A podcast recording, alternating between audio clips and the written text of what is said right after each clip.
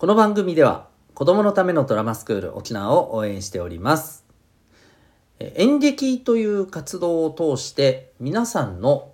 心の振れ幅っていうのがね広くなります。これ具体的に言うとですね、えー、自分の気持ちもそうだけれども周りの人の気持ちっていうものもですね、まあ、感じ取れるようになりますしまたそれに対してどう対応していったらいいのかな困らずにあの対応するためにはどうすればいいのかなっていうこともね実はねヒントになったりします。つまり人間関係にねかなりプラスになるあのことっていっぱいあるんですね。はい。そんな、えー、演劇の教室ドラマスクール興味がある方はですねドラマスクール沖縄で検索いただきましてウェブサイトをチェックされてみてください。体験や見学なども可能でございます。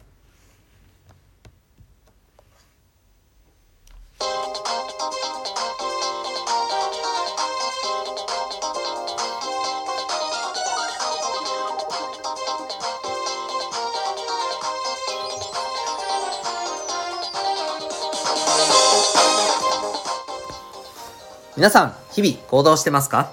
小中高生が楽に楽しく生きるための情報をお伝えする生きる力ジオホームルームのお時間でございます。お相手は私、強みをコーチングで伸ばす親子キャリア教育ナビゲーターのテトさんです。普段はおうち、学校と違う学び自分の居場所が得られるオンラインコミュニティ民学を運営しております。このコミュニティは質問相談 OK、ポイントもあり、ご褒美までもらえる自習室、また好きなジャンルで雑談交流できるルームなどを24時間使うことができます。さらに、えー、心理学やお金の知識、えー、まあ、あの、これからそして今にもですね、えー、活かせるような、えー、学校で学べない、まあ、人としてこれ持ってると自信につながるよっていう、え考え方テクニックをですね学べる授業も受けることができます。興味がある方は民学へのウェブサイトがですね、この放送の詳細説明欄をざーっと下に行ってもらったらありますので、えチェックされてみてください。こちらも体験など可能でございます。はい、ということで、今日は3月20日ですね。はい、3連休の2日目になります。まあ、結構ね、皆さんゆったり過ごしてる方が多いんじゃないかなと思ったりしてます。はい、えーね、楽しく、あの、過ごして3連休ね、あの、また終わってもね、でもすぐなんか、ちょっとあったらまた春休みだっていう感覚なので、もう春休み始まってます的な気分に、ね、なってる人もいるんじゃないかなと思います。はい、楽しんでください。えー、今日はですね、どういう話かというと、テーマはですね、えー、達成感は一瞬というお話をしていきたいと思います。あの、何か、まあ、物事を達成した時とか、それこそ昨日の話じゃないですけれども、この楽しみにしていること、祭りの日っていうね、テーマで、あの、昨日話しましたけど、その自分にとって楽しい瞬間が、あ、来たっていうのって、これ、まあ一瞬なんですよね。うん。これなんとなくわかりますよね。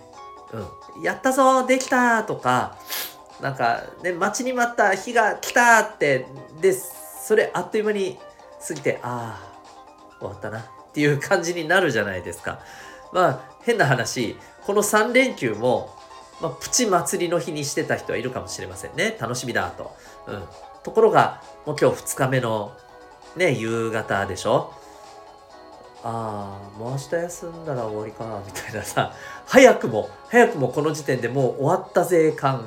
を感じてる人もいるんじゃないですか？あ嫌なこと言っちゃったね。ごめんね。はい。ということで、まあ、今日はその、あの、ことについて、じゃあっていうお話をね、したいと思います。でね、まずね、目標に向けてコツコツ頑張ってきて、達成したみたいなことがある人にとってはですね、これは、まず大事にしてほしいのはですね、目標達成ってゴールじゃないっていうことを覚えててほしいんですよ。じゃあゴールじゃなきゃ何なのって言ったら、次のスタートなんですよ。目標達成イコール次のスタートなんです。だから例えば、そうだね、部活で、なんか大会で目標をね、置いてたとするじゃないですか。優勝とかね、えー、1回戦突破とかね。でそれできたらやったーってなるけどもなんかずっとやったーやったーやったーやったーって何日も続きます？多分続かないよね終わったらよし。じゃあってなるじゃないですか。うん。でここで大事なのはですね、えー、それをゴールにしちゃうとあーよっしゃ優勝したー。あなんかもうやる気なくなっちゃったな。やめようか。ってなるわけですよね。うん。まあもちろんねそれであのもう本当に終わろうっていうつもりでやってるならいいんですよ。ある意味その目標を達成したら終わって次のことに行こう。その全く別のことをしようとかだったらそれはそれでいいんですでもそこ考えてないとはあって言ってなんかちょっとこう虚しい空っぽな気分になってしまってそこからあとすごくガクーンってなっちゃったりするんですよね。これいわゆる燃え尽き症候群って聞いたことありますかね。うんえー、そういう風な話なんですよ。これ例えばねよくあるのがね、まあ、よくではないけどちょくちょく聞くのが、うん、そうだよね。私立中学を例えば受験する人とかね、うん、私立中学の受験勉強ってすっげえ大変なんですよ。ある意味ねあのまあ、これ今回ね県立高校合格した人たちにはちょっと申し訳ないかもしれないけどあのそれより結構大変なんですよ。マジで、うん、マジでむずいから、うん、でそれを達成した子がさ、まあ、中学に入学してもうなんかそこからガクンとやる気なくしちゃってそれまで受験勉強でそれこそ一日何時間とかででもやってたような子がもうなんか勉強嫌だなってなって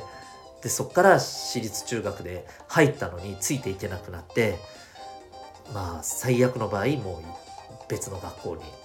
ちゃうとかね、うん、そういうふうなこともやっぱりなくはないんですよね。うん、まあ本当そういうふうなあのまあこれ本当勉強だけじゃないですよ。スポーツとかでもありますよ。うん、こんなふうに、えー、達成した後ですね次っていうものがないとそういうことに最悪なってしまうかもしれない。だからこそさっきも言ったように大事なのは目標達成ってゴールじゃないんだよ次のスタートなんだよっていうことを踏まえて次のスタートが何なのかっていうことも想定しながら目標に向けて走ることが大切だと思うんですね。もうこれをあらかじめ分かっておくってことです。目標を決めてそれ達成した後どうする？いや知らないよ。では困るわけですよ。それだとまあ、それ自体も頑張れるかどうか分かんないし、えー、それを頑張れて達成した後どうなっちゃうのかっていうのがやっぱりちょっと怖いんだよね。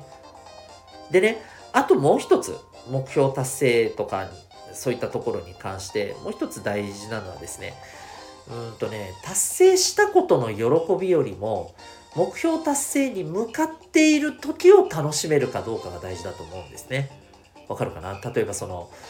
部活であれば優勝っていう目標やってさ優勝したぞっていう時の喜びももちろん大事だけども私はそこに向かうまでの間を楽しめるかどうかっていう方がむしろ重要じゃないかなと思うんです。なんでかっていうとそこを楽しめれば変な話その達成した喜びっていうのは本当一瞬ですよ。うん。でもその一瞬よりもそこで楽しめるわけじゃないですか。でもっと言うとさ、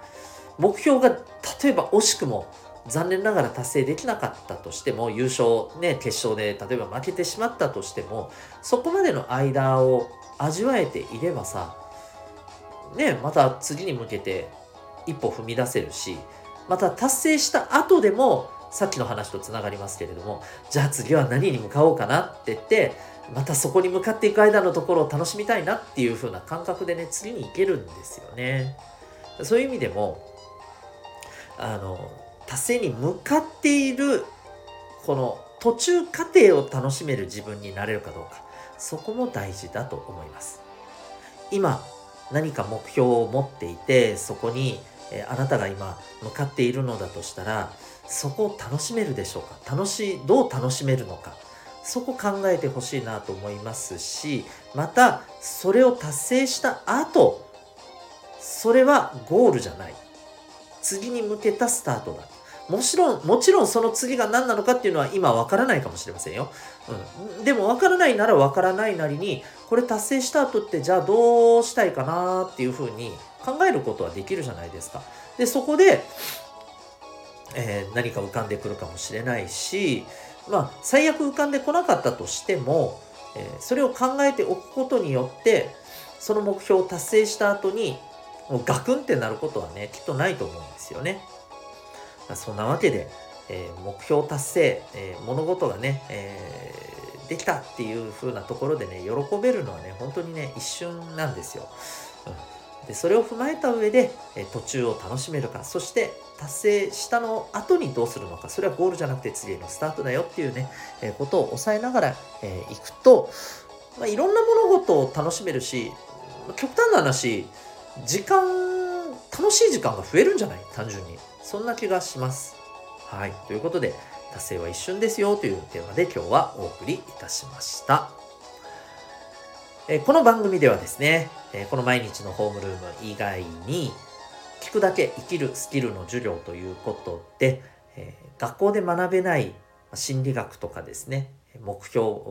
目的を見つける方法とか、目標達成のためのポイントとかですね、それから、まあ、その他お金のこととかですね、え学校で学べないような、でもこれから社会に向けて、そして今、まあ、あの人間関係とかね、えー、学生生活を楽に生きるために必要な知識を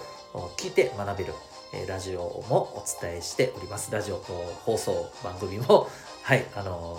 ー、ありますので、えー、ホームルーム以外のね、番組もよろしかったらチェックしてみてください。各回250円で購入できます。途中までは無料で聞くことができますので、えー、興味ある方はチェックしてみてください。